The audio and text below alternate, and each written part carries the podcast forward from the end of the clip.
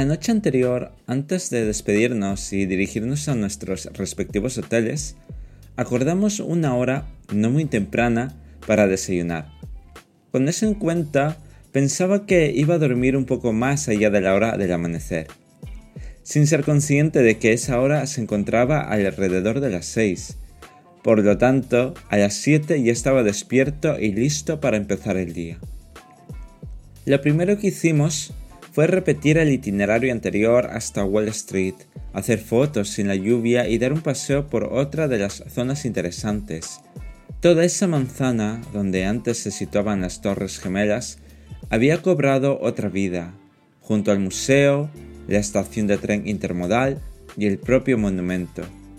Debo reconocer que ver todo eso por primera vez sobrecoge corazón no obstante, la vida avanza, y fue eso lo que quisieron plantear en aquel lugar. La parte amable fue ver algunas ardillas en los árboles.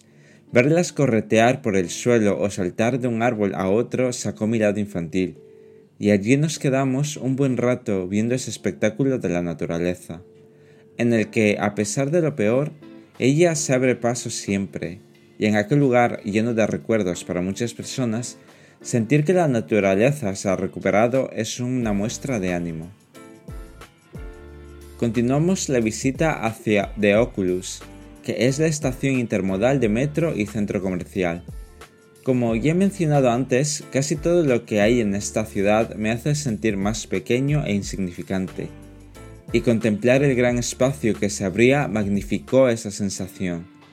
Además, el color blanco remarcaba la pureza y tranquilidad, como contrapartida al paso de las personas dentro de sus ajetreadas rutinas.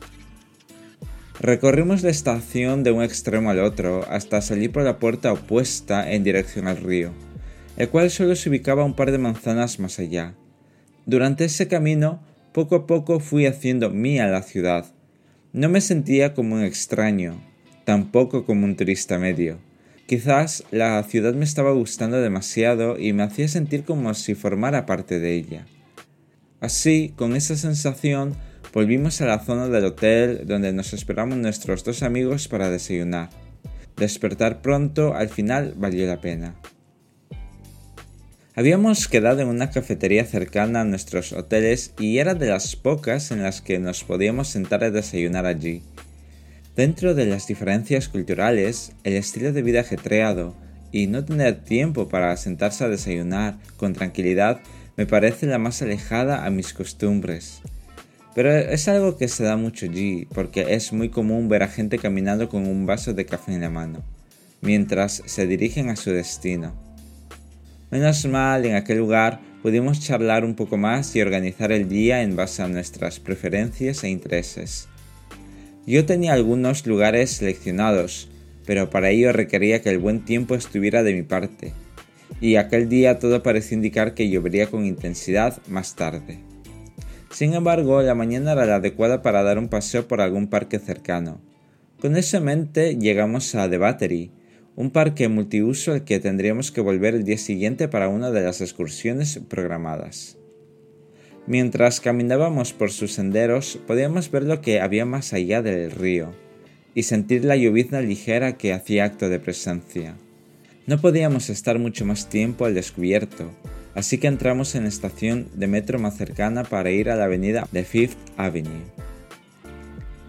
No recuerdo muy bien a qué parada llegamos, pero en pocos minutos nos encontrábamos en Times Square, en el epítome de Nueva York, aparte de los rascacielos, nos quedamos un rato impregnándonos de ese ambiente vibrante, aunque la lluvia algo más intensa nos impedía disfrutar del momento en todos sus niveles.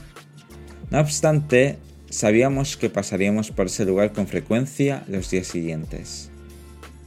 Por una de sus muchas calles salimos en dirección a la Grand Central Terminal, la famosa terminal de trenes.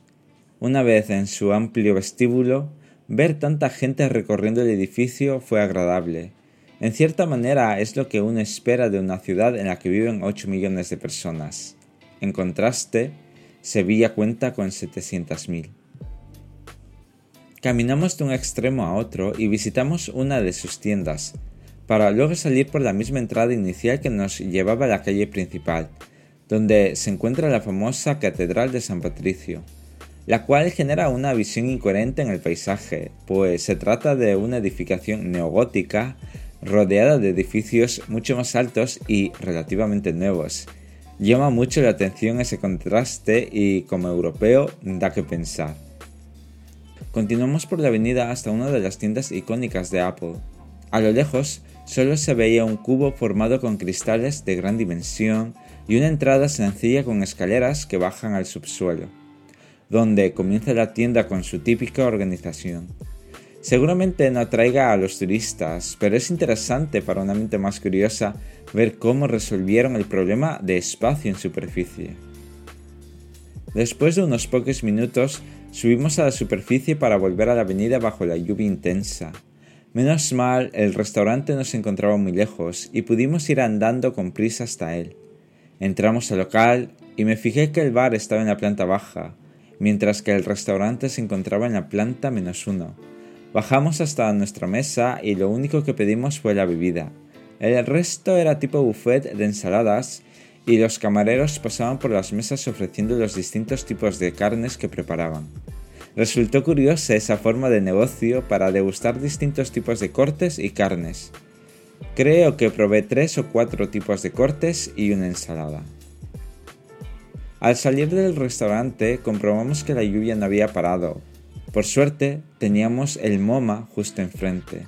Al ser un museo conocido mundialmente, era de esperar mucha gente haciendo fila para entrar, y a pesar de la lluvia, tuvimos que hacer cola para entrar. Compramos las entradas en las máquinas autoventa para agilizar el proceso y visitar todas las plantas del Museo de Arte Moderno. Al tratarse de arte moderno, mis expectativas se difuminaron y solo me centré en disfrutar la experiencia. Aún así, vimos cosas interesantes que tenían su sentido lógico, y otras eran abstracciones mentales. De todas formas, me pareció un museo de visita obligatoria, aunque quizás en un día más tranquilo. Antes de terminar la visita, dimos una vuelta por la tienda del museo, por si encontrábamos algo curioso o simplemente para completar la visita. Al salir, la lluvia seguía, y fuimos andando hasta una cafetería muy pequeña para tomar algo caliente y hacer un alto en el camino. Después, de manera improvisada, entramos a un centro comercial para resguardarnos de la lluvia.